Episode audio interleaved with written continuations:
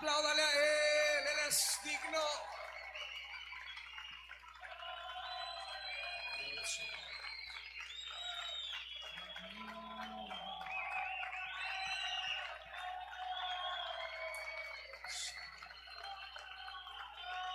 Santo eres tú.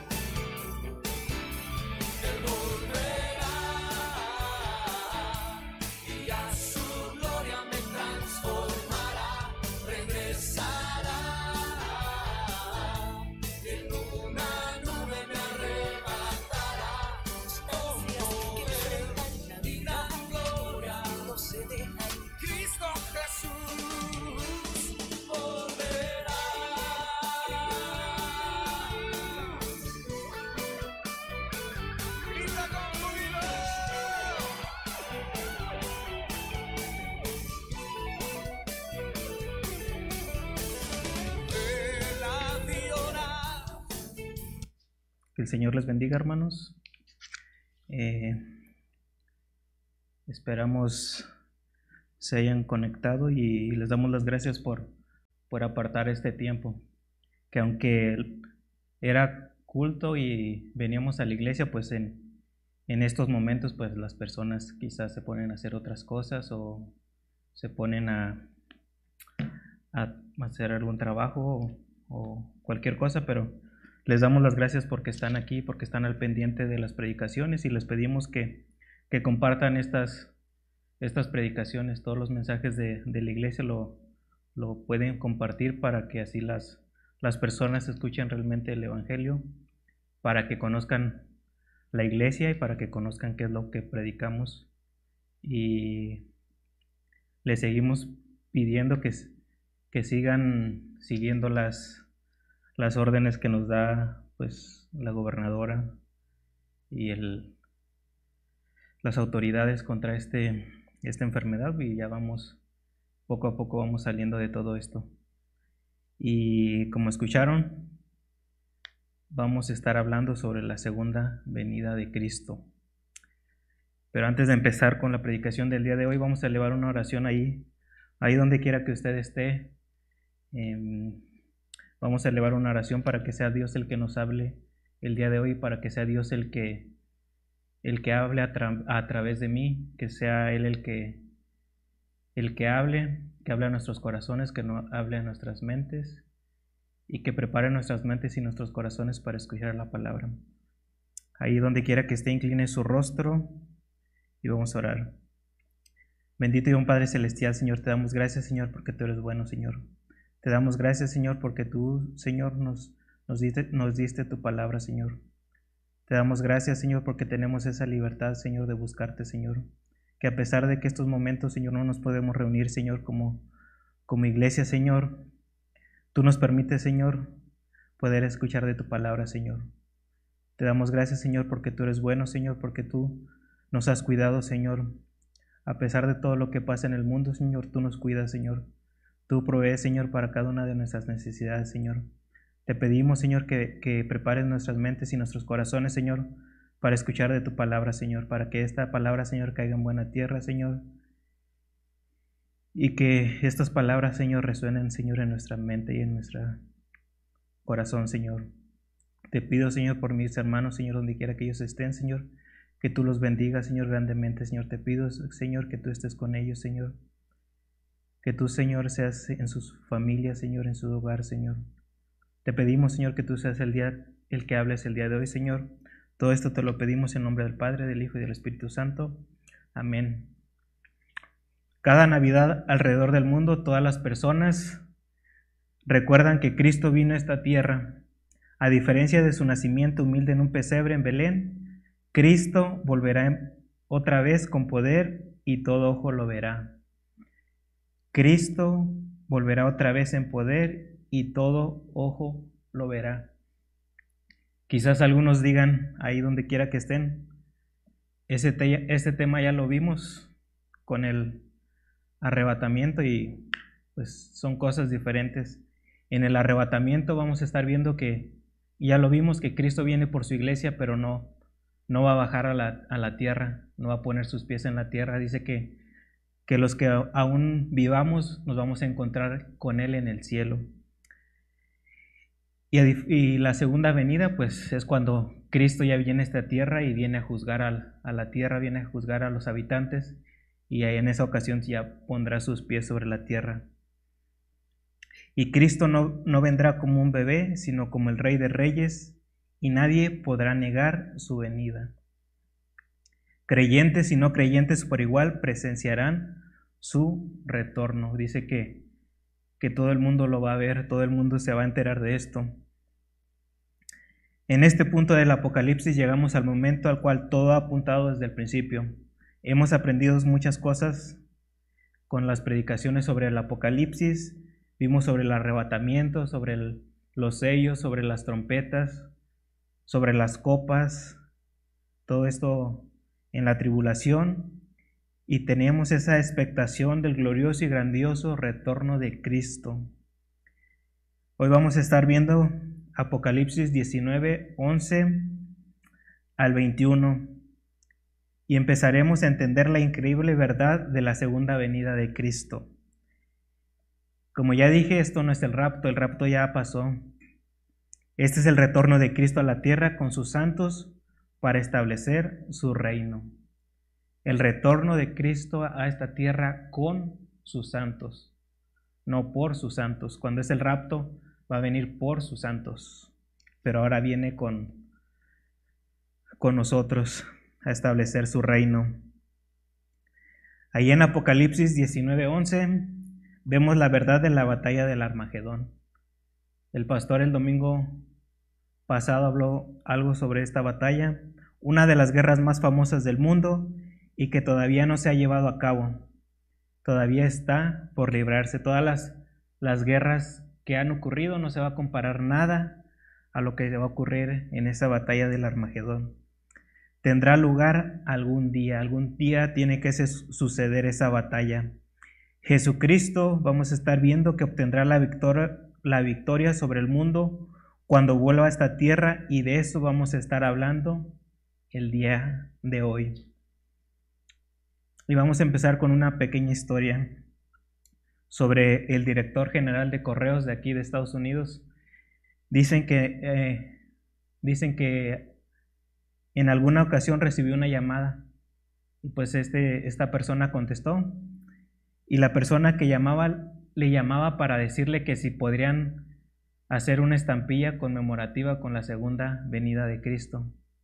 Y pues ahí este estuvieron platicando y le dijo este, este esta persona de correo. Sí, sí la podemos hacer, pero, pero dinos la fecha y el lugar a donde va a venir Cristo y nosotros, nosotros hacemos la, la estampilla para ese momento. Y como ya muchos sabrán, pues ese, ese fue el final de la, de la conversación, porque esta persona pues no sabía la fecha exacta cuando, bueno, la fecha cuando iba a venir Jesús. Y más tarde, este, esta persona, este funcionario de correos le comentó a un periodista sobre esta llamada que había tenido, que le, habían hablado para que hiciera una estampilla conmemorativa con la, con la segunda venida de Cristo. Y como son los, los reporteros, pues hicieron una, una nota sobre eso, sobre que, que se iba a hacer una estampilla si las personas decían la fecha en que Cristo iba a regresar y ¿qué empezó a pasar? Que llegaron muchas cartas a, a esta dirección general de correos con muchas fechas y muchos con muchas fechas del día que Cristo iba a regresar.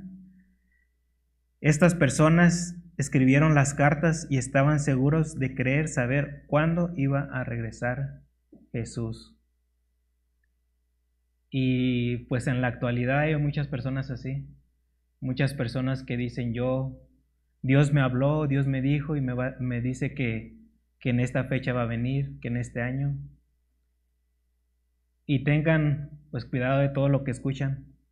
No todo lo que escuchan es cierto. Debemos de tener ese discernimiento para saber qué es cierto y qué no es cierto. Y ahora en el, con el internet pues hay muchos muchos comentarios y tengan cuidado cuando les diga Dios me habló, Dios me dijo que va a pasar esto. Tengan cuidado con todo esto y, y todo lo que hemos predicado es para, para eso, para que las personas no, no las engañen, para que esas filosofías que se están levantando en el mundo no los engañen.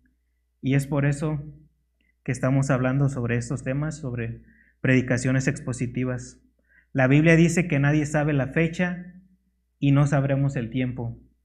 Hemos aprendido, hemos estado aprendiendo que Cristo va a venir por su iglesia, pero Él no tocará el suelo, sino que no, nos vamos a reunir con Él en el cielo. Ese es el, el rapto.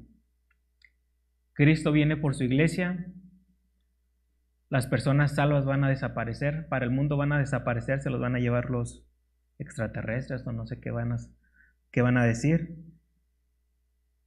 Y estas personas o nosotros, si estamos vivos, nos vamos a reunir con Cristo en el cielo.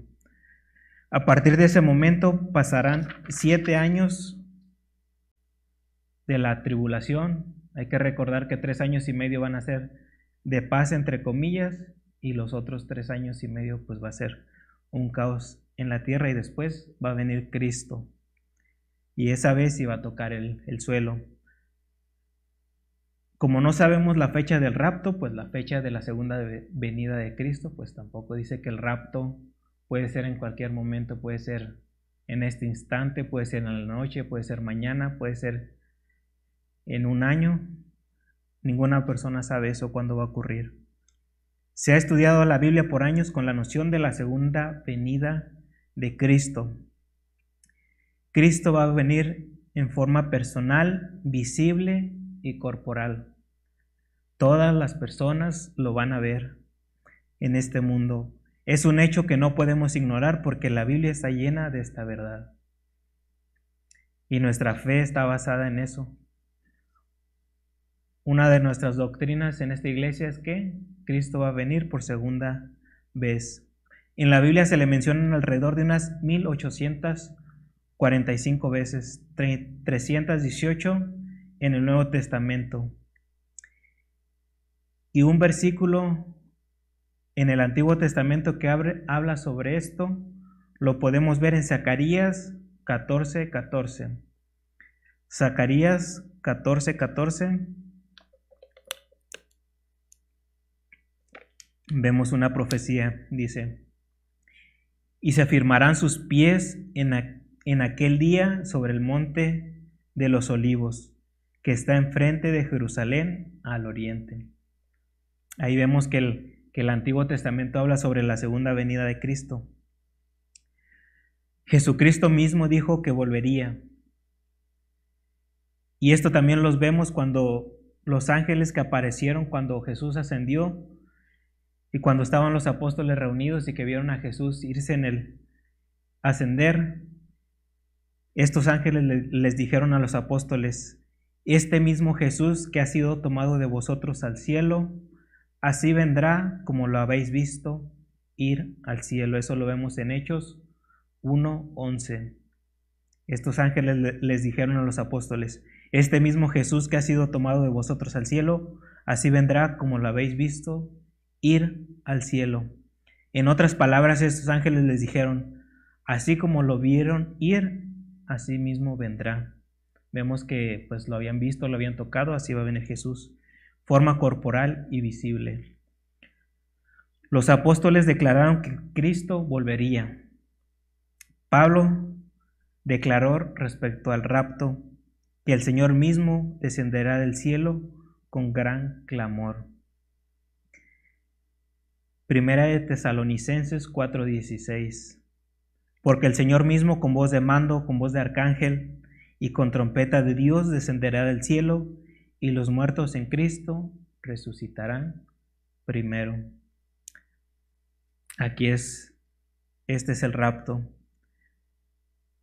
Casi las últimas palabras del Nuevo Testamento son las palabras de Cristo que dice con certeza, vengo en breve. Cristo viene y Cristo va a venir pronto.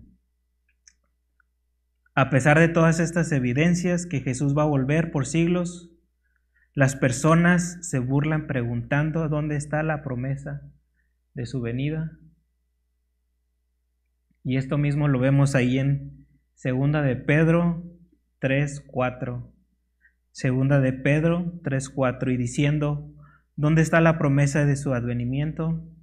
Porque desde el día en que los padres durmieron, todas las cosas permanecen así como desde el principio de la creación.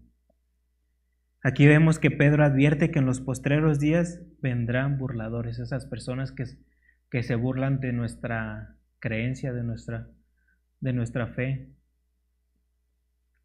Vemos que en, en aquella época ya, ya, ya había este, tipo de personas que se burlaban de, de los apóstoles y asimismo hay personas en este tiempo que se burlan de, de que Cristo va a venir y se ha tardado y, y, muchas personas cristianas dicen pues desde que yo tengo noción he escuchado de que Cristo viene, de que Cristo viene. Y muchas personas se alejan por lo mismo porque porque Cristo no ha venido no sé. Y no debemos estar siempre alertas, siempre atentos porque en cualquier momento Cristo puede venir y se pueden quedar. Dicen que pues en un matrimonio se puede ir el esposo y la esposa se puede quedar o la esposa se queda y el esposo se va. Debemos de estar preparados. Y esta pregunta de dónde está la promesa de su advenimiento está a punto de ser contestada. Muchos pasajes bíblicos que mencionan la segunda venida de Cristo, tanto en el Antiguo como en el Nuevo Testamento. Regresamos ahí a Zacarías 14, 3 al 4. Zacarías 14, 3 al 4. Después saldrá Jehová y peleará con aquellas naciones, como peleó en, la, en el día de la batalla y se afirmarán sus pies en aquel día sobre el monte de los olivos, que está enfrente de Jerusalén al oriente, y el monte de los olivos se partirá por en medio, hacia el oriente y hacia el occidente, haciendo un valle muy grande, y la mitad del monte se apartará hacia el norte y la otra mitad hacia el sur. Otro pasaje lo podemos ver en Mateo 24, del 27 al 31. Mateo capítulo 24, versículo 27 al 31. Porque como el relámpago que sale del oriente y se muestra hasta el occidente, así será también la venida del Hijo del Hombre. Porque donde quiera que estuviera el cuerpo muerto, ahí se juntarán las águilas. Está hablando sobre esta guerra que va a haber. E inmediatamente después de la tribulación de aquellos días, el sol se oscurecerá y la luna no dará su resplandor. Y las estrellas caerán del cielo, y las potencias de los cielos serán conmovidas. Entonces aparecerá la señal del Hijo del hombre en el cielo. Y entonces lamentarán todas las tribus de la tierra, y verán al Hijo del Hombre viniendo sobre las nubes del cielo, con poder y gran gloria, y enviará a sus ángeles con gran voz de trompeta, y juntarán, y juntarán a sus escogidos de los cuatro vientos desde un extremo del cielo hasta el otro. Tanto en el Antiguo como en el Nuevo Testamento, vemos que la segunda venida de Cristo será un evento glorioso y que todo el mundo lo va a ver, todo el mundo lo va a observar, sean creyentes o no creyentes. Todas las personas van a ver la segunda venida de Cristo. En el pasaje de Mateo 24, 27, 31, vemos que se compara con un relámpago que brilla de oriente a occidente. Y eso lo vemos pues en las noches que está que hay truenos, que hay tormentas, pues cae un trueno y se ilumina todo, pues todo el, el cielo y pues todas las personas lo ven. El clímax de todos los eventos que hemos, estado, que hemos estado viendo en el libro de Apocalipsis es el mismo retorno de Cristo a la segunda venida. Vemos que en los eventos que hemos estado viendo, Cristo está Dios está advirtiendo a, los hombres que, Cristo está por venir para juzgar a, la tierra, les está dando la oportunidad que se arrepientan. Como en la actualidad, pues este es un, tiempo para que las personas se arrepientan, pero lamentablemente muchas personas quizás van a empezar a venir en, en los primeros meses que se acabe esto y después pues se van a alejar. Ahí mismo en Apocalipsis vemos que que a pesar de todo lo que hubo en la tierra, las personas no aceptaron, endurecieron su corazón y pues negaron a, Cristo. Y estos versículos que vamos a estar viendo de Apocalipsis 19, 11 al 21, lo vamos a dividir en cuatro partes. Del 11 al 13 vemos la venida de Cristo. Vamos a estar leyendo Apocalipsis 19, 11 al 21. Entonces vi, en el, vi el cielo abierto y he aquí un caballo blanco y el que lo montaba se llamaba fiel y verdadero y con justicia juzga y pelea. Sus ojos eran como la llama de fuego y había en su cabeza muchas diademas y tenía un nombre escrito que ninguno conocía sino él mismo. Estaba vestido de una ropa teñida en sangre, y su nombre es el Verbo de Dios. Y los ejércitos celestiales vestidos de lino finísimo, blanco y limpio, le seguían en caballos blancos. De su boca sale una espada aguda para herir con ella a las naciones, y él la regirá con vara de hierro. Y el pisar y él pisa el lagar del vino, del furor y de la ira del Dios Todopoderoso. Y en su vestidura y en su muslo tiene escrito este nombre, Rey de Reyes y Señor de Señores. Y vi un ángel que estaba en pie en el sol y clamó a gran voz, diciendo, a todas las aves que vuelan en medio del cielo, venid y congregaos a la gran cena de Dios para que comáis carnes de reyes y de capitanes, y carnes de fuertes, carnes de caballos y de sus jinetes, y carnes de todos, libres y esclavos, pequeños y grandes. Y di a la bestia a los reyes de la tierra y a sus ejércitos, reunidos para guerrear contra él, contra el que montaba el caballo y contra su ejército. Y la bestia fue apresada y con ella el falso profeta que había hecho delante de ella las señales con las cuales había engañado a los que recibieron la marca de la bestia y habían adorado su imagen. Estos dos fueron lanzados vivos dentro de un lago de fuego que arde con azufre, y los demás fueron muertos con la espada que salía de la boca del que montaba el caballo, y todas las aves se saciaron de las carnes de ellos. Este pasaje lo vamos a dividir en cuatro partes. Del 11 al 13 es la venida de Cristo. El versículo 14, el ejército de Cristo. 15 al 16, la autoridad de Cristo y el del 17 al 21, la venganza de Cristo. Entonces, viene entonces vi el cielo abierto y aquí un caballo blanco, y el que lo montaba se llamaba fiel y verdadero, y con justicia juzgaba y peleaba, y sus ojos eran como llamas de fuego, y había en su cabeza muchas diademas, y tenía un nombre escrito que ninguno conocía, sino él mismo. Estaba vestido de una ropa teñida en sangre, y su nombre es el verbo de Dios.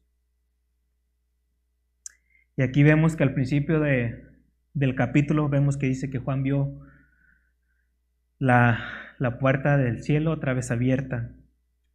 Dos veces en el libro de Apocalipsis vemos que se abre el cielo para que Juan vea hacia adentro. La primera vez que vemos la puerta abierta es en Apocalipsis 4.1.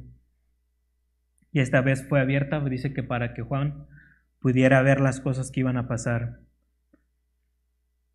Y esta segunda vez se abre para que los santos puedan venir con Cristo y salir del cielo y volver a la tierra.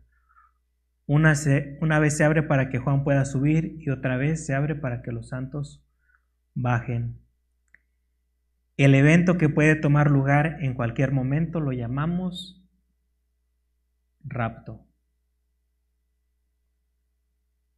No estamos esperando nada que tenga que suceder antes de que Cristo vuelva. No tiene nada que, que pasar para que Cristo vuelva.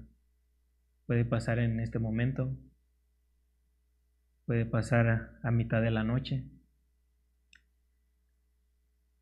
Y rapto es tomar algo así pues, de repente. Ese es el rapto o el arrebatamiento. ¿Y qué va a pasar? Que nos vamos a encontrar con Él en el cielo. La revelación de Cristo o la segunda venida no tiene lugar cuando vuelve por nosotros, sino cuando viene con nosotros. Vendremos junto con Él y lucharemos en la gran batalla del Armagedón. Y entonces Él establecerá su reino aquí en la tierra. Y hay que notar varias diferencias entre el rapto y la segunda venida de Cristo. Cristo, cuando se piensa en el rapto, se piensa cuando Cristo viene por su iglesia, viene por las personas salvas. Y en la segunda venida, Cristo viene con la iglesia, viene con los santos. En el rapto nos encontraremos con Jesús en el aire porque Él no vendrá totalmente hasta esta tierra. En la segunda venida sus pies se van a posar en el monte de los olivos. El rapto será una venida del Señor con gran bendición. El Señor va a venir por su iglesia y nos va pues a librar de esta gran tribulación que va a pasar. En la revelación o en la segunda venida de Cristo será una venida del Señor con juicio en mente. Cuando Cristo venga a esta tierra y ponga sus pies sobre la tierra, Cristo va a venir a juzgar a los pueblos, a los reyes, a toda persona, chicos, grandes, ricos, pobres. La segunda venida está siete años en el futuro partiendo del rapto.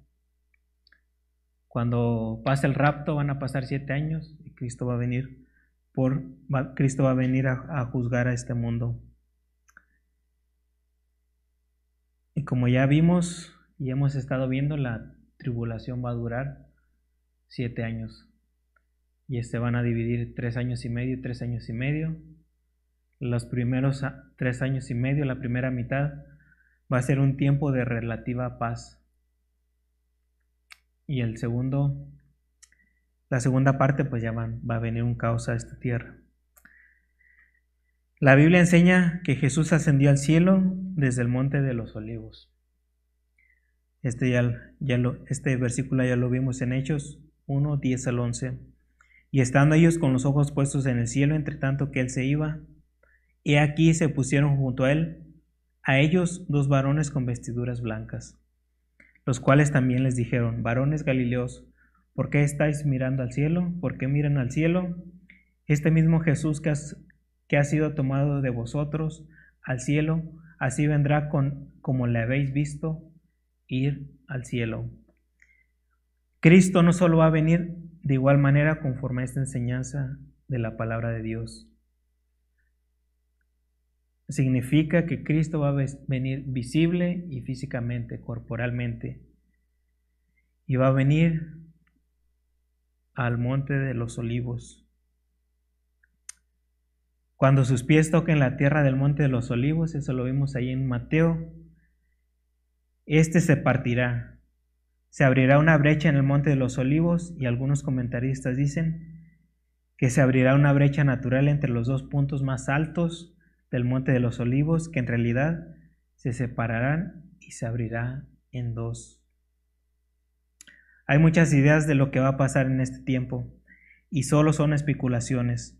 Cuando Jesús venga y se pose en el monte de los olivos, habrá un evento geológico y cataclísmico. Se piensa en un terremoto y será de tal magnitud que no se puede comparar a ningún otro que haya ocurrido en este planeta. Creo que el, el más, el, el terremoto más alto es de como de 10, pasó en Chile hace, hace algún tiempo, pero dice que no, que va a ser un evento pues cataclísmico, un gran terremoto y, y esa parte de, pues, de Israel es de pues, actividad sísmica y dice que se va, se va, se va a partir y, y esto lo dijeron hace pues más de dos mil años. Y pues la geología no es tan, no es tan vieja y, y ya había una profecía sobre eso, sobre que se iba, se iba a partir este, este monte. En este pasaje que leímos en el capítulo 19, no solo se nos presenta su venida, sino que también se nos dan algunos títulos o nombres específicos que se le aplican son muy particulares respecto a la segunda venida de Cristo. Dice que, y, y, el que lo montaba se llamaba fiel y verdadero, el verbo de Dios y rey de reyes. Estos tres nombres de Cristo son muy significativos porque re revelan quién es Él en su retorno a esta tierra.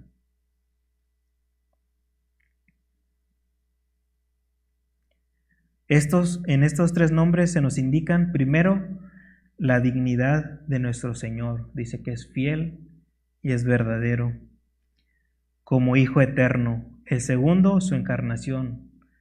Vemos que el verbo se hizo, el verbo se hizo carne.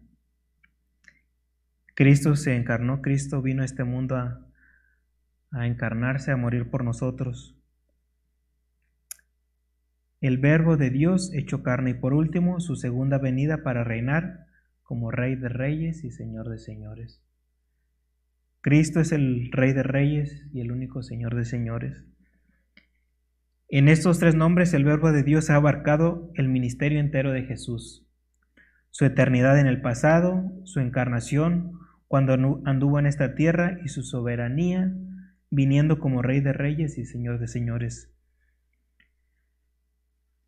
Y también vemos otra descripción que dice, sus ojos eran como llama de fuego y había en su cabeza muchas diademas y tenía un nombre escrito que ninguno conocía sino él mismo.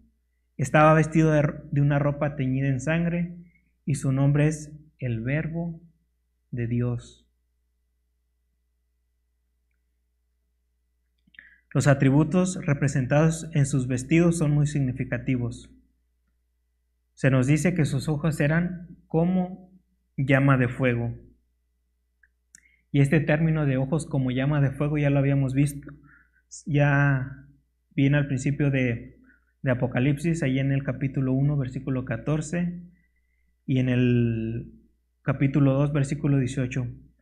Cuando el Señor venga en su revelación, se le muestra como juez. Va a venir, Cristo va a venir a juzgar a este mundo.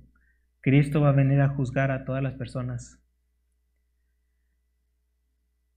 Y a, pues a todas esas personas que no lo han obedecido. Jesús tiene ojos como de rayos X.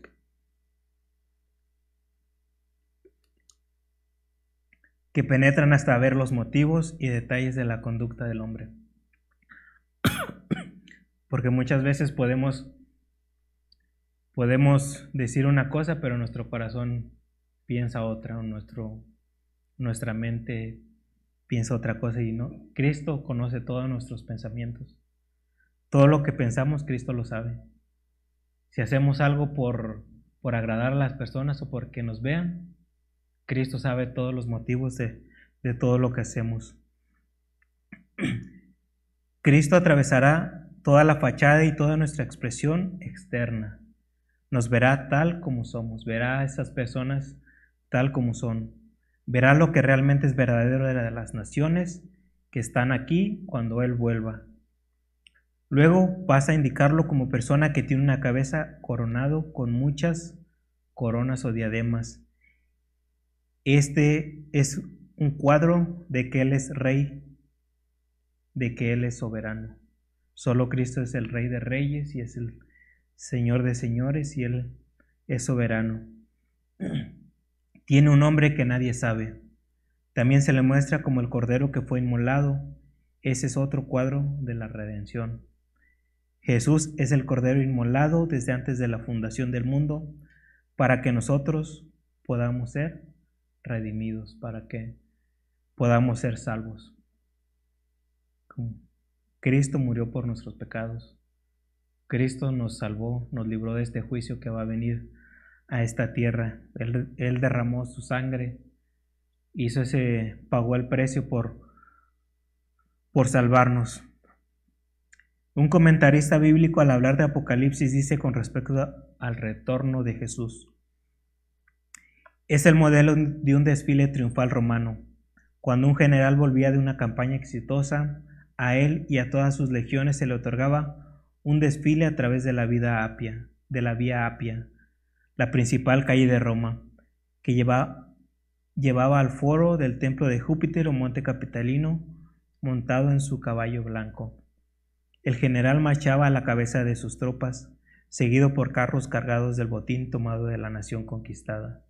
Luego venían los cautivos encadenados que iban a ser ejecutados o vendidos en el mercado de esclavos de la ciudad los principales cautivos o rebeldes quedarían en prisión, en donde por lo general serían ejecutados, mientras se ofrecía sacrificio de acción de gracias en el templo. Otro comentarista dice que este guerrero juez y rey tiene un nombre que es inefable e incognoscible, o que no se, no se conocía. Es el fiel y verdadero y ese nombre sobre todo nombre. Aún no conocemos toda la majestad y atributos que le pertenecen a Jesús. A veces no sabemos ni qué son ni cuáles son los atributos. Cuando Él salga del cielo para hacer la guerra contra la bestia, vendrá en grandeza que no se puede imaginar. En el clímax de gran majestad y gloria que nadie conoce, sino el mismo Señor. Cuando Él vuelva, la Biblia dice que todo ojo lo verá. Será un evento que no se le escapará a nadie. Todo el mundo lo va a ver, sean salvos o no salvos. En aquel tiempo dice que todas las personas lo van a ver. ¿Y qué pasa en la actualidad? Ahora podemos ver qué está pasando al otro lado del mundo.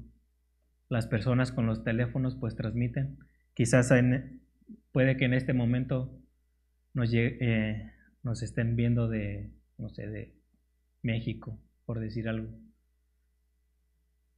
Ahora es un, pues algo factible de que todas las personas van a ver eh, la segunda venida de Cristo. Cuando esto pase, quizás, quizás así se pueden enterar las personas. En estos días cualquier cosa que pase en el mundo lo podemos ver a través de Internet independientemente de la hora. Ahora es más fácil, cualquier persona puede transmitir en vivo y podemos ver lo que está pasando en, no sé, en Israel, en España, en Italia. Hoy en día podemos ver las cosas en vivo a través de la tecnología, aunque algunos dicen que Jesús no ocupará de eso. Será de tal magnitud que cualquiera lo verá. Jesús regresa y la Biblia lo menciona en el capítulo 19 de Apocalipsis. Y dice que no va a venir solo, viene con los ejércitos de Cristo. Y los ejércitos celestiales vestidos de lino finísimo, blanco y limpio, le seguían en caballos blancos. Judas, versículo 14 y 15. Judas 14 y 15 dice, de estos también profetizó Enoch, séptimo desde Adán, diciendo, He aquí vino el Señor con sus santas decenas de millares, para hacer juicio contra todos y dejar convictos a todos los impíos de todas sus obras impías que han hecho impíamente, y de todas las cosas duras que los pecadores impíos han hablado contra él. Vemos que, que en, en estos versículos se menciona mucho la palabra impíos. La Biblia dice que cuando volvamos con el Señor en la segunda venida, le ayudaremos, entre comillas, a ejecutar juicio sobre lo que han negado. Digo entre comillas porque pues Cristo dice que Cristo va a hablar y la guerra se va, se va a terminar. Hay que recordar que todos ellos han estado durante la tribulación. Estas personas que se van a encontrar en el momento de la segunda venida de Cristo dice que, que han tenido esa oportunidad de arrepentirse, pero como hemos visto su endurecimiento de corazón crece conforme a todo lo que ven y no quieren saber nada de la salvación. Han rechazado y negado al Señor y ahora ha llegado el tiempo del juicio. Por eso estos momentos sí van a servir ah, para que las personas se arrepientan, para que las personas que eran cristianos regresen con, con Dios, pero muchas no, no, van a, no van a hacer eso, muchas no se van a, van a decir que pues es algo natural, que algo, algo que sucede, pero todo lo que está pasando pues está en las manos de Dios. Dios es soberano y pues todo está en sus manos, todo es parte de, de sus planes. Segunda de Tesalonicenses 1, 7 al 10. Segunda de Tesalonicenses 1, 7 al 10. Y a vosotros que sois, sois atribulados, daros reposos con nosotros, cuando se manifieste el Señor Jesús desde el cielo, con los ángeles de su poder, en llama de fuego, para dar retribución a los que no conocieron a Dios. Va a venir a juzgar a esas personas, ni obedecen el Evangelio de nuestro Señor Jesucristo, los cuales sufrirán pena de, ete- de eterna perdición, excluidos de la presencia del Señor y de la gloria de su poder, cuando venga en aquel día para ser glorificado en sus santos y ser admirado en todos los que creyeron, por cuanto nuestro, por cuanto nuestro testimonio ha, sido creído entre vosotros. Dios recompensará a su pueblo con descanso y retribuirá a los que se oponen a él cuando se manifieste el Señor Jesús desde el cielo. Hasta entonces, el creyente debe confiar en que a su tiempo Dios se ocupará de las situaciones injustas del presente. Muchas veces decimos que pasan cosas que son injustas, pero pues Dios va se va a ocupar de todo eso. El propósito de la segunda venida, aparte de la revelación de Jesucristo, es juicio.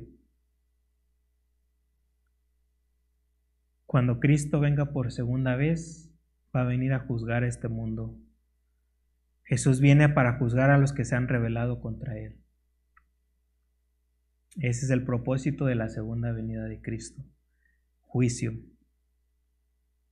Y hemos visto que a, través de la tribulación, Dios advierte al mundo, Dios está advirtiendo al mundo de que Cristo va a venir y de que se arrepienta, les está dando esa oportunidad, pero ya cuando Cristo venga a esta tierra por segunda vez, es para juzgar, ya no va a haber oportunidad. Apocalipsis 19 al 14 vemos el ejército de Cristo y los ejércitos celestiales vestidos de lino finísimo, blanco y limpio, le seguían en caballos blancos. ¿Y qué vemos aquí? Que habla de los ejércitos, no un ejército, dice que van a venir varios ejércitos en plural. La Biblia dice que los ejércitos viene pues en plural porque también dice que vienen vestidos, no que viene vestido. Quizás pueden ser que los santos del Antiguo Testamento, los santos de la tribulación, que fueron llevados para estar con el Señor durante el periodo de la tribulación, es lo que quizás puede pasar y quizás son estos ejércitos. Lo más significativo es que están vestidos de cierta manera, vestidos de lino blanco, fino y resplandeciente. Y pues como hemos visto, ningún ejército cuando va a la guerra pues va vestido de blanco. Quizás están vestidos así porque el Señor será el que peleará. Cuando el Señor habla, la guerra se va a acabar. Cuando el Señor habla, la guerra se acaba. ¿Quién no quería pertenecer a un ejército así? Pues todos quisiéramos pertenecer a, a un ejército así, de que no tuviéramos que, pues, que luchar. Todo lo que tiene que hacer uno es vestirse de blanco. Cuando ellos vuelven, el Señor va a librar la batalla. Nosotros no participaremos en ningún tipo de enfrentamiento, pero se nos permitirá que su pueblo participe en la victoria final y después reinen con él. Estar vestidos de blanco representa la justicia que es de ellos en virtud de Jesucristo. Cristo nos libró de ese juicio, Cristo nos limpió. Ningún miembro del ejército de Jesús jamás librará batalla, nadie levantará ni un dedo porque la batalla la librará y la acabará la palabra dicha del Señor. El Señor es el Señor el que va a ganar la batalla. Y esto pone significado en la palabra, la batalla es del Señor. Y de su boca sale una espada aguda para herir con ella a las naciones, y él la regirá con vara de hierro, y él pisa el lagar del vino del furor y de la ira del Dios Todopoderoso. Y en su vestidura y en su muslo tiene escrito este nombre, Rey de Reyes y Señor de Señores. Aquí vemos la autoridad de Cristo. Esta descripción de Cristo, especialmente de una espada que sale de su boca, se nos dio en Apocalipsis 1.16. Tenía en su diestra siete estrellas, de su boca salió una espada aguda de dos filos, y su rostro era como el sol cuando resplandece en su fuerza. Aquí lo vemos de nuevo con la espada. Algunos comentaristas piensan que la palabra espada se refiere a la palabra de Dios, la espada del Espíritu, que es la palabra de Dios. Uno de, los, de estos comentaristas bíblicos dice que en este versículo la palabra espada es un término muy técnico e indica una espada muy larga que por lo general es muy grande y más larga que la mayoría de las espadas. Es como una jabalina, como un pues un palo grande. Una espada suficientemente larga y ligera para lanzar como una lanza. Aquí la palabra se usa simbólicamente para representar un instrumento afilado que se usa para la guerra, con el que Cristo golpeará las naciones y establecerá su gobierno absoluto. Dice que regirá con vara de hierro. Y esta palabra de gobernar con vara de hierro la vemos en el Salmo 2 y en Apocalipsis 2 y tiene que ver con la soberanía absoluta del Señor cuando Él aplaste esta rebelión al final del periodo de la tribulación. Jesús dirige el avance de sus ejércitos y Juan percibe que sobre su vestido, en la región del muslo, tiene escrito Rey de Reyes y Señor de Señores. Cristo es el único Rey de Reyes y el único Señor de Señores. Ese es el nombre de Cristo cuando vuelve a juzgar la tierra. Todo rey se arrodillará y todo señor se postrará cuando Jesús vuelva para aplastar esta rebelión. Cuando Jesús venga a juzgar a este mundo. Jesús será el soberano y el único o solo gobernante de la tierra. se le presenta como, como tal cuando se le ve. Y cuando Jesús vuelva cumplirá la profecía de Isaías 9:6. Muchos ya se la saben esa profecía. Porque un niño nos es nacido, hijo nos es dado, y el principado sobre su hombro, y se llamará su nombre, admirable, consejero, Dios fuerte, Padre eterno y príncipe de paz. Verdaderamente el principado estará en sus hombros cuando Él vuelva y establezca su reino en esta tierra. Esta es la venida de Cristo y son los ejércitos de Cristo y la autoridad de Cristo. Y por último vamos a ver la venganza de Cristo a partir del versículo 17. Y vi a un ángel que estaba en pie en el sol y clamó a gran voz diciendo, a todas las aves que vuelan en medio del cielo, venid y congregaos a la gran cena de Dios para que comáis carnes de reyes y de capitanes, carnes de fuertes, carnes de caballos y de sus jinetes, carnes de todos, libres, esclavos, pequeños y grandes. Y vi a la bestia y a los reyes de la tierra y a sus ejércitos, reunidos para guerrear contra él, contra el que montaba el caballo y contra su ejército. Y la bestia fue apresada y con ella la, el falso profeta, que había hecho delante de ella las señales con las cuales había engañado a los que recibieron la marca de la bestia y habían adorado su imagen. Estos dos fueron lanzados vivos dentro de un lago de fuego que arde con Y los demás fueron muertos con la espada que salía de la boca del que montaba el caballo, y todas las aves se saciaron de las carnes de ellos. En los versículos 17 y 18 vemos que habla sobre las aves del cielo y después los enemigos del cielo.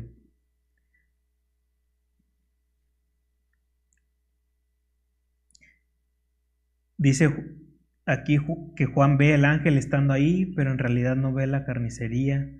Lo que ve es algo terrible que va a suceder. Es un anuncio terrible y horroroso. Las aves del cielo o los buitres de la tierra vienen cuando esta tierra está bañada en sangre en la batalla del Armagedón. Y esta, cuando dice las, las aves que vuelan en medio del cielo, se está refiriendo, esta palabra en el original dice que se refiere a, los buitres, esas aves carroñeras cuando pues un animal muere, son las que van y, y se lo comen. Son los buitres de la tierra a los que el ángel llama que vengan a, que vengan a esta batalla. Vienen para este gran juicio donde la espada que sale de la, boca del Señor ha matado a todos los que han estado en rebelión contra el Señor. Los poderosos, los capitanes, los reyes, los grandes, los pequeños, los libres, los esclavos, toda persona que se ha rebelado contra Dios. Y aquí vemos que habla sobre otra cena, pero antes de este capítulo, de este, ahí en Apocalipsis 19:9, vemos que se habla, sobre la cena de las bodas del Cordero. Y aquí en el 19, 19, 17 vemos que habla sobre la cena de Dios. Hay dos tipos de cena. Las cenas de las bodas del Cordero es un tiempo de alegría. Es el tiempo que sigue después de la boda. La cena de Dios es el tiempo de juicio que sigue después de la guerra. Alguien ha dicho que uno puede decidir a cuál quiere asistir. ¿Usted quiere ir a las bodas del Cordero? ¿A las cenas de la boda? ¿A la cena de las bodas del Cordero o a la cena de Dios? La cena de, de las bodas del Cordero es el tiempo de alegría para todos los que han puesto su fe en Cristo. Si usted ha puesto su fe en Cristo, si usted, es una persona salva, está invitada a esta, a esta cena. Pero si usted rechaza al Señor y no responde a su invitación de gracia y amor, y si la tribulación empezara hoy y usted sobreviviera a este periodo de tiempo, asistiría a la cena de Dios sin ser invitado ni por decisión propia. Sería parte de esta carnicería que va a haber en ese, en ese tiempo. Y la Biblia dice que en vez de comer los alimentos, usted va a ser la comida, va a ser la comida de estos, de estos buitres. No va a disfrutar de la cena, sino que usted va a hacer la cena. Así que es una decisión importante la que hay que tomar. ¿A qué cena va a asistir usted? ¿A la cena de las bodas del Cordero? ¿Este tiempo de alegría? ¿O a la cena de Dios? Y todas las aves se saciaron de las carnes de ellos. Este será el terrible juicio que va a, va a tener lugar. El juicio será tan terrible que la sangre llegará a los frenos de los caballos. Va a ser tan oloroso que el, olor de este terrible juicio contaminará toda la región de Palestina, toda la región de Israel. Va a ser un tiempo terrible, horrible juicio que será cuando Cristo venga a juzgar a todos los que lo han rechazado. Y vi a la bestia y a los reyes de la tierra y sus ejércitos, reunidos para guerrear contra el que montaba el caballo. Vemos que estas, que estas personas se van a unir para, para pelear contra Jesús. Y la bestia fue apresada y con ella el falso profeta que había hecho delante de ellas, las señales con las cuales había engañado a los que recibieron la marca de la bestia, y había adorado su imagen. Estos dos fueron lanzados vivos dentro de un lago de fuego que arde con azufre, y los demás fueron muertos con la espada que salía de la boca del que montaba el caballo, y todas las aves se saciaron de las carnes de ellos. ¿A qué cena va a asistir? ¿O a qué cena quisiera asistir? Es para que usted ahí, ahí responda donde quiera que está. ¿A cuál, a cuál cena quiere quiere ir. Vemos que se reunieron ejércitos para luchar contra Dios, bajo el liderazgo de la bestia y el falso profeta. La gente ha llegado a pensar que tiene una posibilidad de ganarle a Jesús y a sus ejércitos cuando Él vuelva para esa batalla. Y muchas personas piensan que, que este ejército pues es el imperio romano. Ahí cuando el rey Nabucodonosor tiene esta, este sueño sobre la imagen que está constituida de varios materiales. Dicen que el último imperio fue el, el imperio más grande que ha dominado esta tierra fue el imperio romano. Muchos dicen que, que ya ha desaparecido, pero en realidad no. En realidad se transformó en, en otra cosa y pues aún sigue aún sigue, este imperio aún sigue, sigue vivo. Y dice que se van a reunir diez monarcas de diez reinos. Estarán todos los que son parte del falso profeta y de la bestia, y se reunirán con el anticristo como el que los dirige, para desafiar a Jesús.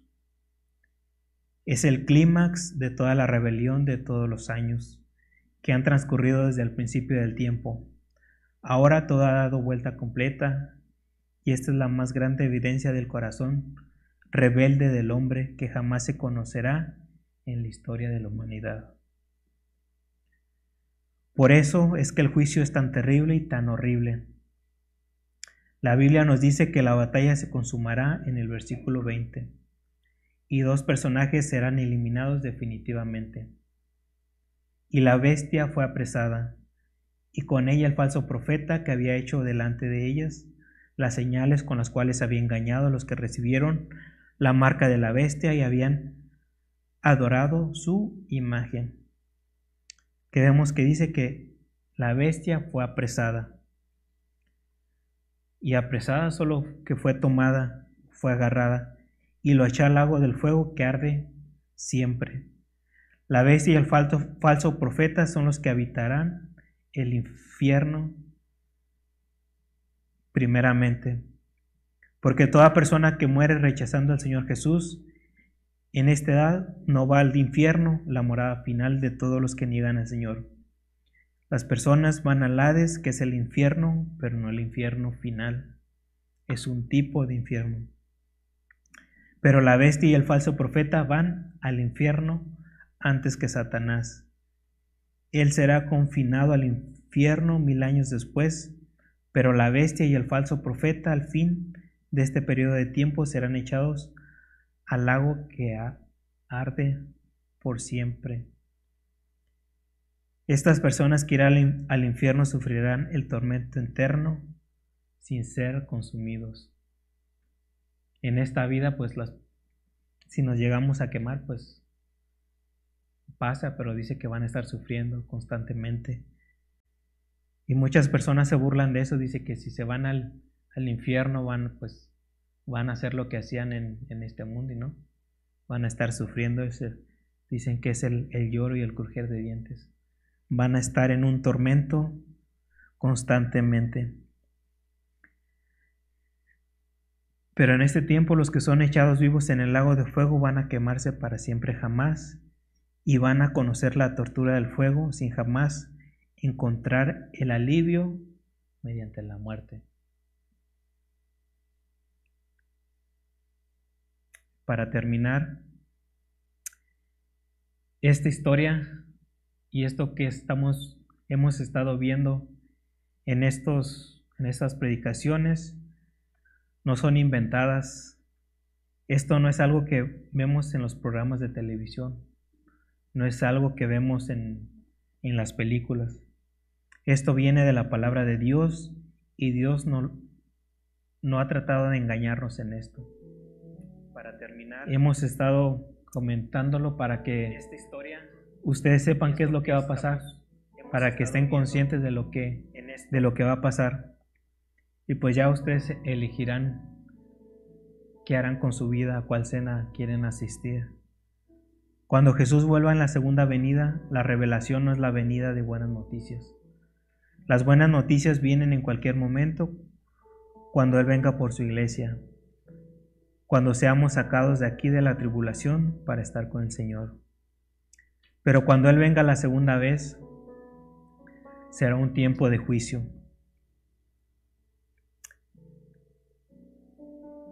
Cristo dice, vengo, vengo pronto, voy a venir. Así como se han cumplido las profecías del pasado, así se cumplirán estas profecías que hemos estado viendo. Jesús volverá tal como fue tomado, Él vuelve visible y personalmente a este mismo lugar en los días que quedan justo en el futuro. La segunda venida de Cristo se nos presenta como un incentivo para la vida santa de cada uno de nosotros, para producir en nosotros esa pureza, esa vigilancia y esa santidad. Debemos esperar su retorno y ser optimistas aunque lo que nos rodea por los lados sea pesimismo. Aunque estemos pasando por este, estos momentos, por este tiempo, por esta enfermedad, debemos estar siempre optimistas y confiar en, en Dios, en la soberanía, en que todo lo que Él hace es bueno y de que Él pues siempre está al pendiente de nosotros. Dice que pues Él es el buen pastor. Aunque estemos en medio de tiempos peligrosos, hay días más gloriosos junto, justo más adelante y debemos esperar esos días. Debemos estar conscientes de todo eso. ¿Y cómo debemos esperar esos días que están por venir? Evitar juzgar a otros. Primera de Corintios 4:5. Así que no juzgues nada antes de tiempo hasta que venga el Señor, el cual aclarará también lo oculto de las tinieblas y manifestará las intenciones de los corazones, y entonces cada uno recibirá su alabanza de Dios pero no hay que tomar este texto fuera de contexto porque muchas personas así lo hacen. Quieren hacer lo que ellos quieran, al cabo no me pueden juzgar y no. Los pastores están para, para poner esa disciplina en la iglesia, para exhortarlos, para, para decirles que están mal. ¿Cómo debemos esperar? Recordar la cena del Señor. Primera de Corintios 11:26. Así pues, todas las veces que comieres este pan y bebieres esta copa, la muerte del Señor anuncias hasta que Él venga. Debemos responder espiritualmente a la vida buscando las cosas de arriba. Colosenses 3:1 al 4. Si pues habéis resucitado con Cristo, buscad las cosas de arriba, donde está Cristo sentado a la diestra de Dios. Poned la mira en las cosas de arriba, no en, la de la, no en, la, en las de la tierra, porque habéis muerto y vuestra vida está escondida con Cristo en Dios. Cuando Cristo, vuestra vida, se manifieste, entonces vosotros también seréis manifestadas con Él en gloria. Buscad las cosas de arriba constantemente, porque muchas veces nos olvidamos de eso y queremos buscar dinero, profesión. No digo que está mal, pero hay que poner primero en lugar las cosas de Dios. Debemos relacionarnos los unos con los otros en amor. Primera de Tesalonicenses 3, 12 al 13. Y el Señor os haga crecer y abundar en amor, unos para con otros y para con todos, como también lo hacemos nosotros para con vosotros, para que sean afirmados vuestros corazones, irreprensibles en santidad delante de Dios nuestro Padre, en la venida de nuestro Señor Jesucristo con todos los santos. Debemos de consolar a los afligidos. En este tiempo, pues, hay muchos afligidos por todo lo que está pasando en el mundo. Primera de Tesalonicenses 4:18. Por tanto, alentados los unos a los otros con estas palabras. Sexto, reconsagrarnos al ministerio. Te encarezco delante de Dios y del Señor Jesucristo, que juzgará a los vivos y a los muertos en su manifestación y en su reino, que prediques la palabra, que instes a tiempo y fuera de tiempo, redarguye, reprende, exhorta con toda paciencia y doctrina. Segunda de Timoteo 4, 1 al 2. Debemos de evitar descuidar a la iglesia. Que hacen muchas personas pasa algo y se alejan. Hebreos 10:25. No dejando de congregarnos como algunos tienen por costumbre, sino exhortándonos y tanto más y tanto más cuando veis que aquel día se acerca. Deben de aceptar las exhortaciones. Y en esta en esta iglesia si quizás nos ven a, Ricardo y a mí como pues, más jóvenes que muchas personas. Quizás no, quizás no llegan a aceptar las exhortaciones o si les llegamos a comentar algo, pero acepten la exhortación del pastor Josué. Acepten todo lo que él, él les diga, pues acéptenlo y si les pide que haga cambios, pues hagan cambios. Antes de que el pastor Josué sea papá, sea suegro, sea amigo, sea familiar, antes de todo eso es pastor. Y dice que debemos de, pues de respetar y obedecer a nuestros pastores. Y pues es algo que les queremos pedir. Si, si el pastor José les, les dice algo, pues háganle caso. No lo tomen como, como juego, no lo tomen como, ah, es mi amigo, es mi familiar, no estamos en la iglesia y debemos de, de sujetarnos a nuestros pastores. Debemos de permanecer firmes. Santiago 5 al 8. Y si alguno de vosotros tiene falta de sabiduría, pídala a Dios, el cual da a todos abundantemente y sin reproche, y le será dada. pero pídala con fe, no dudando nada, porque el que duda es semejante a la onda del mar que es arrastrada por el viento y echada de una parte a otra. No piense pues quien tal haga, que recibirá cosa alguna del, del Señor. El hombre de doble ánimo es inconstante en todos sus caminos.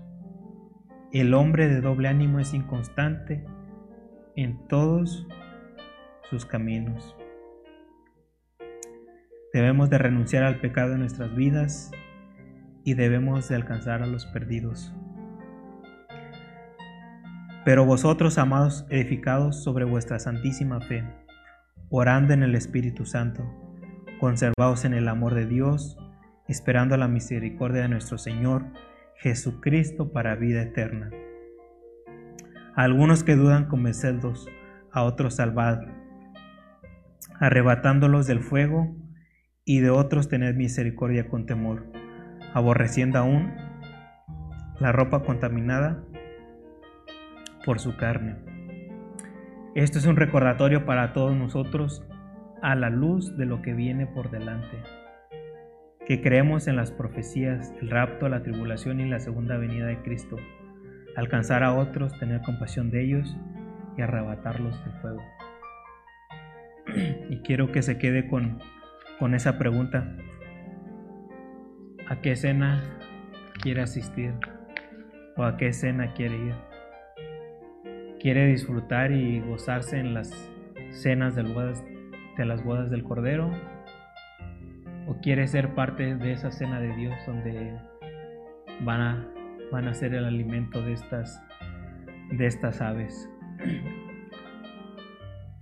Y vamos a pedirle a Dios que nos ayude, que, que nos ayude a entender todo lo que, pues, lo que está pasando en el mundo, toda esta situación que está pasando, pues debemos de confiar en Dios, en todo lo que Él hace en todo, que todo lo que Él hace es perfecto. Él es soberano y Él, que Él cuida de nosotros. Ahí donde está, incline su rostro y vamos a elevar una oración a Dios para que Él sea el que nos ayude. Bendito un Padre Celestial, Señor, te damos gracias, Señor, porque tú eres bueno, Señor. Te pedimos, Señor, que esta palabra, Señor, caiga en nuestros corazones, Señor. Que esta, Señor, esta, estas palabras, Señor, resuenen en nuestra cabeza, Señor. ¿A qué cena queremos asistir, Señor? Queremos asistir, Señor, a esas, a esa cena, Señor, de las bodas del Cordero o a la cena de Dios. Te pedimos, Señor, y te pedimos perdón, Señor, por lo que hemos dejado de hacer, Señor. Por lo que hacemos, Señor, que no te agrada, Señor. Te pedimos, Señor, que pongas en nuestro corazón, Señor, el hacer, que pongas en nuestro corazón, Señor, el hacer, Señor, el buscar más de ti, Señor. El quitar, Señor, todo eso que no nos, que no te agrada, Señor, todas esa, esas cosas, Señor, vanas, Señor. Quizás a veces nos desanimamos, Señor, por lo que las personas dicen, Señor. Por lo que las personas dejan de hacer, Señor. No venimos, Señor, a, la iglesia, Señor, y no te buscamos, Señor. Por las personas, Señor, te buscamos a ti, Señor. Te pedimos, Señor, que tú seas el que nos guíe, Señor. Que tú quites todo pensamiento, Señor. Todo pensamiento malo, Señor. Que tú quites, Señor, toda, toda incertidumbre, Señor. Te pedimos, Señor, que tú nos ayudes, Señor. Que nos ayudes, Señor, en nuestro caminar diario, Señor. Que te pongamos, Señor, a ti primeramente, Señor. Que nos ayude, Señor, a saber, Señor. Hablar de tu palabra, Señor. Buscarte más, Señor. Escudriñar, Señor, de, las escrituras, Señor. Te pedimos, Señor, que nos ayude, Señor. Que nos guíe, Señor. Te pedimos, Señor, que hables, Señor, en cada una de las predicaciones, Señor. Te doy gracias, Señor, por los pastores de esta iglesia, Señor. Te pido, Señor, que sigas dando sabiduría, Señor, que sigas dando entendimiento, Señor, que tú sigas dando palabras, Señor. Te pido, Señor, que tú estés con cada uno de nosotros, Señor. También te doy gracias, Señor, por, por los líderes de esta iglesia, Señor. Te pido, Señor, que pongas el querer como el hacer, Señor, en sus corazones, Señor. Te pido, Señor, que tú les des sabiduría, Señor, para todo lo que enfrentan, Señor, que tomen buenas decisiones, Señor. Te pido, Señor, que tú los bendigas, Señor, grandemente, Señor. Te pido también, Señor, por cada uno de los miembros de esta iglesia, Señor. Que tú los bendigas, Señor, en estos momentos, Señor, que tú estés con ellos, Señor, en todo tiempo, Señor, que quites toda tristeza, Señor, si hay en sus vidas, Señor, que tú pongas ese compromiso en su corazón, Señor, de buscarte, Señor, de comprometerse con esta iglesia, Señor, de comprometerse con el pastor José, Señor. Te doy gracias, Señor, por cada uno de ellos, Señor, porque sabemos, Señor, que ellos son parte importante de esta iglesia, Señor, y tú, Señor, tú vas a ir hablando, Señor, a, a sus vidas, Señor, quizás a veces pensamos, Señor, que no están avanzando, pero tú estás trabajando en ellos, Señor. Te doy gracias, Señor, por cada una de sus vidas, Señor. Te pido, Señor, que los cuides, Señor. A las personas, Señor, que trabajan, Señor.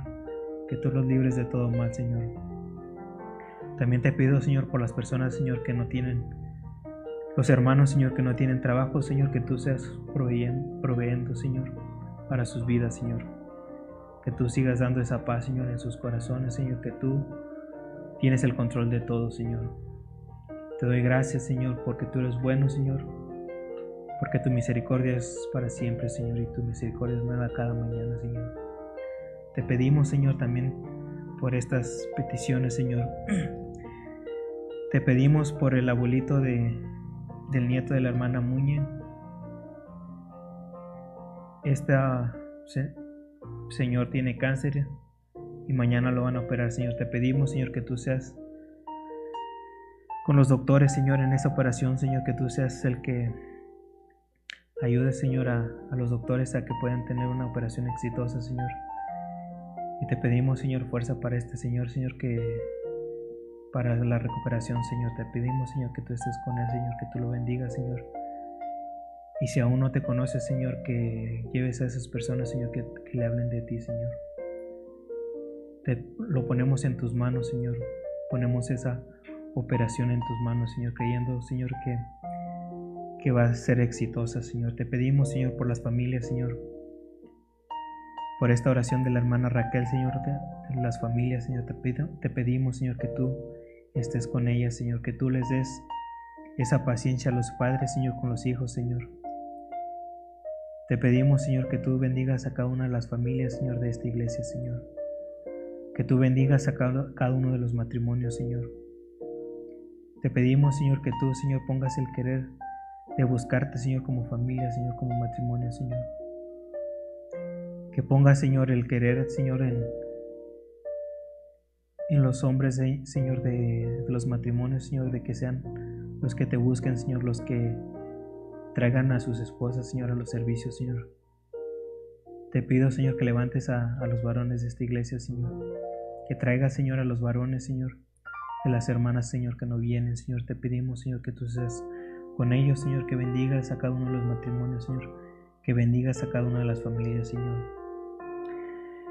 Te pedimos, Señor, también por Mimi, por César, por la hermana del pastor Josué, por Ruth y Clarisa, Señor. Te pedimos, Señor, que, que tú estés con ellos, Señor, que tú seas trayéndoles esa paz, Señor, que sobrepasa tu entendimiento, Señor. Que tú seas con ellos, Señor, y tú sabes, Señor, las peticiones que ellos tienen, Señor, en su corazón, Señor.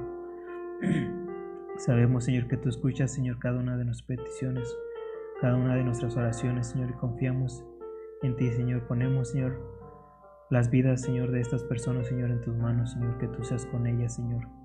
Te damos gracias, Señor, porque ellos te sirven, Señor, o te han servido, Señor. Te pedimos, Señor, que, que avive, Señor, ese fuego, Señor, que hay en ellos, Señor. Te doy gracias, Señor, por sus vidas, Señor. Te pedimos, Señor, por el hermano Francisco, Señor, y por su hija Miriam, Señor. Te pido, Señor, que bendiga, Señor, al hermano Francisco, Señor. Te pido, Señor, que pongas ese querer, Señor, en su corazón, Señor. Te doy gracias, Señor, por su vida, Señor, porque sé, Señor, que tú estás obrando en su corazón, Señor. Tú estás obrando en su carácter, Señor. Tú estás obrando, Señor, en su familia, Señor. Te pido, Señor, que lo libres, Señor, de todo mal, Señor.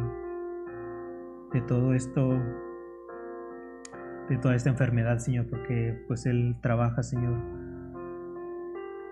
Te pedimos, Señor, que lo, que lo, que lo cuides, Señor. También, Señor, por su hija, Señor. Que la cuides, Señor, que la libres de toda enfermedad, Señor, que tú estés con ella, Señor.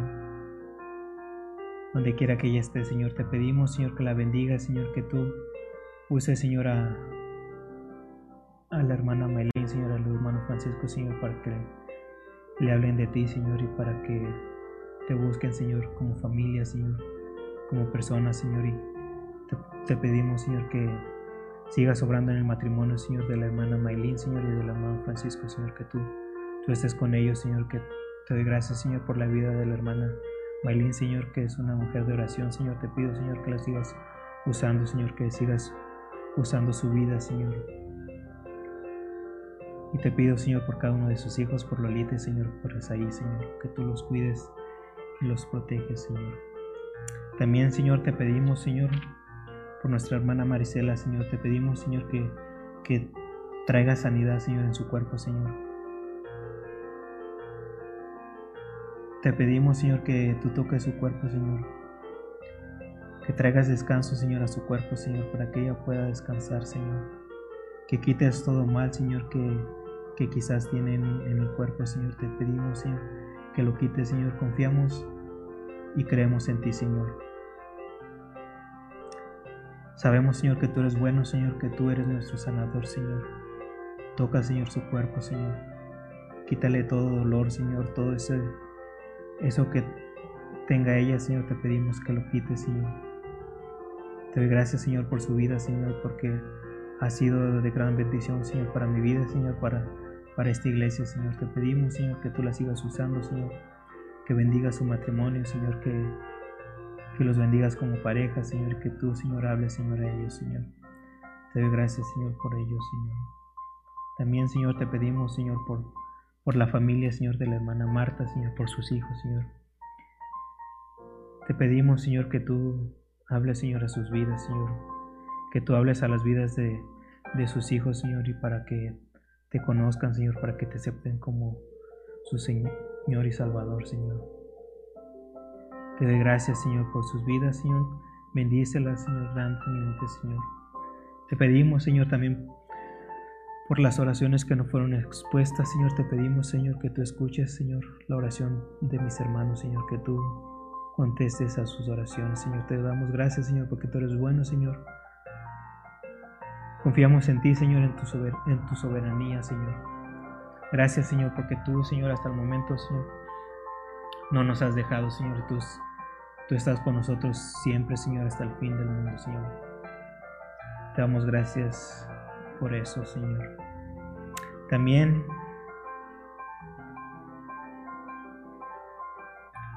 damos gracias por la hermana Lori quiere dar un agradecimiento sobre, sobre su hija que ya está buscando más, más de Dios y que pues son oraciones contestadas. Su hija ya está escuchando predicaciones en inglés y pues es de gran gozo para la hermana Lori que su, su hija pues empieza a buscar de Dios. Pues todo esto son, son oraciones contestadas y Dios contesta, pero contesta a su tiempo. A veces pensamos o queremos que las hagan nuestro tiempo y no. Todo tiene su tiempo, como dice en Eclesiastés. Todo tiene su tiempo.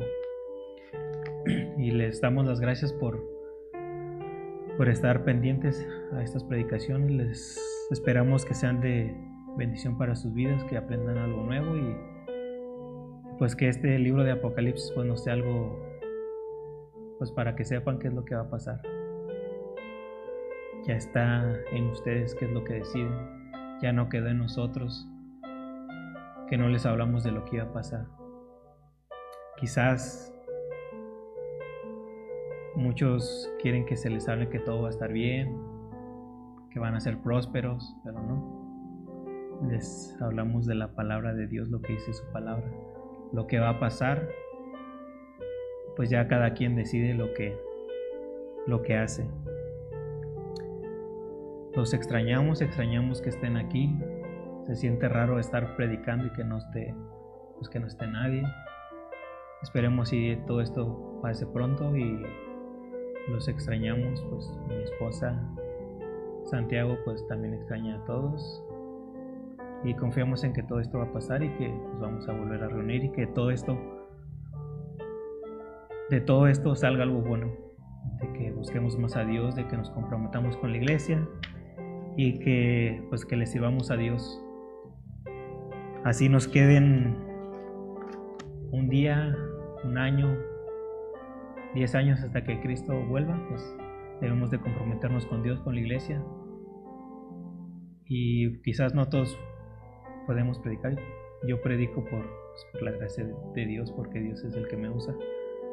Quizás no todos pueden predicar, pero todos pueden ayudar. Dice que somos un, un cuerpo y pues el cuerpo tiene diferentes miembros y todos somos diferentes, todos podemos hacer una cosa. Pero para todo eso necesitamos unidad, para todo eso necesitamos estar en el mismo espíritu, tener el mismo gozo. Y esperamos que todo esto sea para de bendición para sus vidas, que de todo esto salga algo bueno y pues como les, hemos estado diciendo, si necesitan algo, pues háganoslo saber. Si tienen preguntas, también háganoslo saber. Y las oraciones, mándenlos al, grupo de, en los mensajes y pues estaremos orando por ellas. Y recuerden, el domingo a las diez y media estará predicando el pastor Ricardo sobre el milenio. Y les damos las gracias por, por habernos estado viendo. Compartan, compartan todas las predicaciones para que las personas contesten, denles like me gusta. Y estamos tratando de hacerlo en Facebook. Si se pueden suscribir a Facebook también y si lo pueden compartir, porque eh, para transmitir con el en YouTube para transmitir en YouTube con el teléfono se necesitan ciertos suscriptores y ahorita estamos batallando porque lo estamos haciendo con la cámara, pero pues ahí van a estar. También están audios en los en este programa que les mandé en la página. Ahí pueden escuchar los audios, los voy a tratar de estar subiendo por si los quieren escuchar ahí los pueden escuchar y les damos las gracias. Los extrañamos y que Dios los bendiga.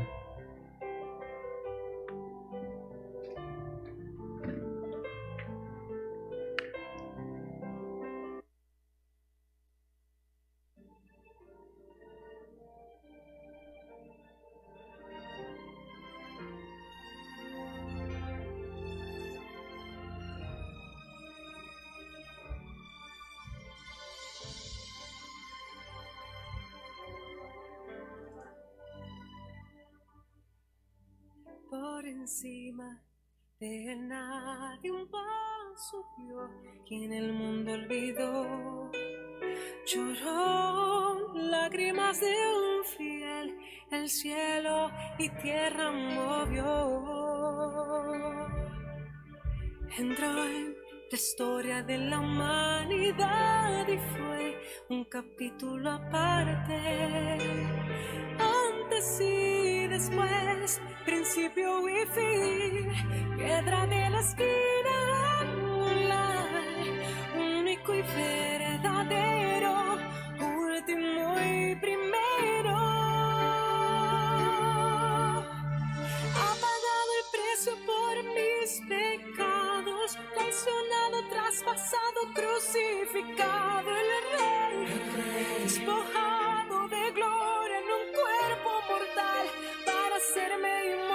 Su gloria trasciende lo que es natural, sus ojos son fuego, consumen el mal y en su muslo está escrito que él es rey de reyes, señor de señores.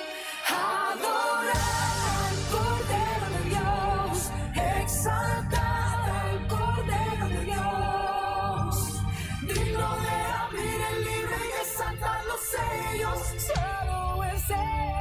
solo es Él. Espíritu Santo, bastante de mí, la presencia de Jesús, raíz de David. Santo y temible, justo